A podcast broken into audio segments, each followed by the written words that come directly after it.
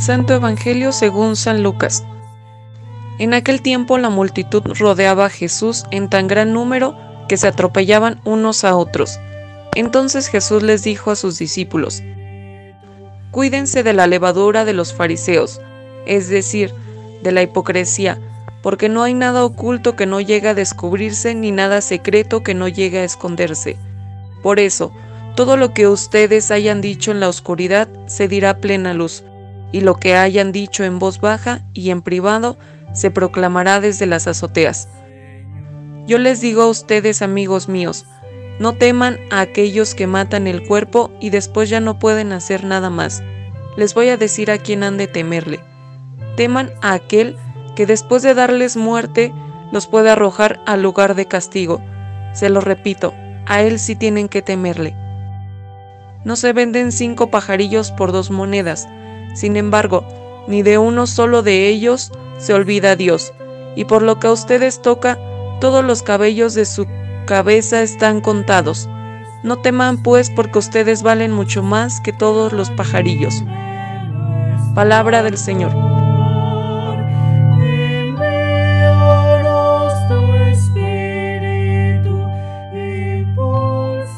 Cristo el Señor hoy se manifiesta en la verdad de su doctrina. Cristo el Señor hoy nos da a conocer a nosotros que Él es el que con palabras y obras manifiesta la verdad. Una verdad que nos hace libres, una verdad que nos hace capaces de elegir el bien una verdad que nos hace ser transmisores de la buena nueva. Esta verdad no está en el corazón de los fariseos. Por eso Jesús es capaz de, alertar a sus discípulos de no caer en el obrar de los fariseos. Y nos dice que en ellos hay una levadura es una levadura que fermenta la mentira por medio de la hipocresía. La hipocresía es no ser idóneo en el obrar y en el pensar. La, hipocresía quita la identidad del hombre en su capacidad de encontrarse con la verdad. Por eso es justo que hoy Jesús les dé a conocer a estos fariseos que ellos han proclamado la mentira y han distorsionado la verdad. Por eso les aclara, nada secreto, nada secreto puede dejar de manifestarse.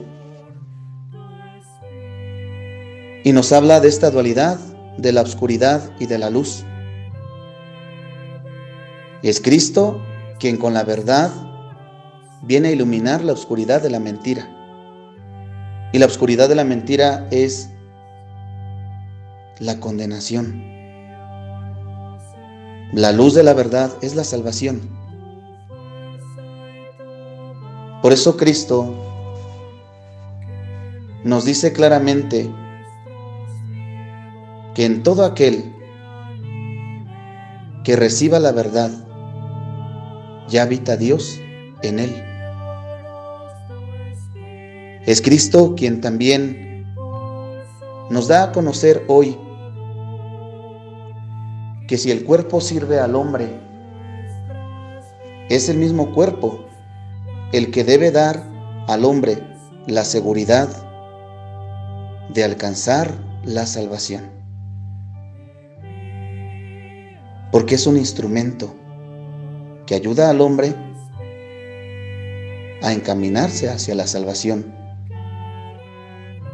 Por eso Jesús dice, no teman a los que matan el cuerpo, pero no pueden hacer nada más.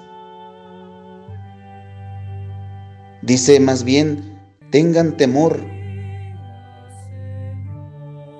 a quien después de matar tiene poder para arrojar al fuego que no se apaga. A ese es a quien deben de temer. Cristo nos ofrece a nosotros la salvación. Pero es la mentira la que causa la muerte corporal, pero también la mentira causa la condenación del alma. Por eso todo hombre que conoce a Dios se debe oponer a la mentira y debe vivir en la verdad. Es Dios quien tiene el poder sobre la vida del hombre. Es el hombre quien debe elegir la salvación. Así pues, hermanos, Dios es el protector del hombre, siempre y cuando el hombre manifieste en su voluntad pertenecer a Dios, cumpliendo los mandamientos, reconociendo a Cristo como el dador de la buena nueva, como aquel que revela la voluntad del Padre y la cumple. Hoy nosotros debemos de pedir la fuerza del Espíritu Santo para que en sus siete dones nos ayude a corregir lo que quizá en hipocresía hemos hecho. Debemos de pedirle a Dios que nos dé a nosotros el valor para comprender la verdad, el valor de ser capaces de convertir nuestro corazón a la verdad. Así pues, motivados por la fuerza del Espíritu Santo, proclamemos siempre, sin cesar, la misericordia de Dios. Demos gloria y alabanza a Dios nuestro Señor, porque nosotros somos sus hijos por medio del bautismo, y siendo sus hijos somos, somos herederos de la gloria eterna.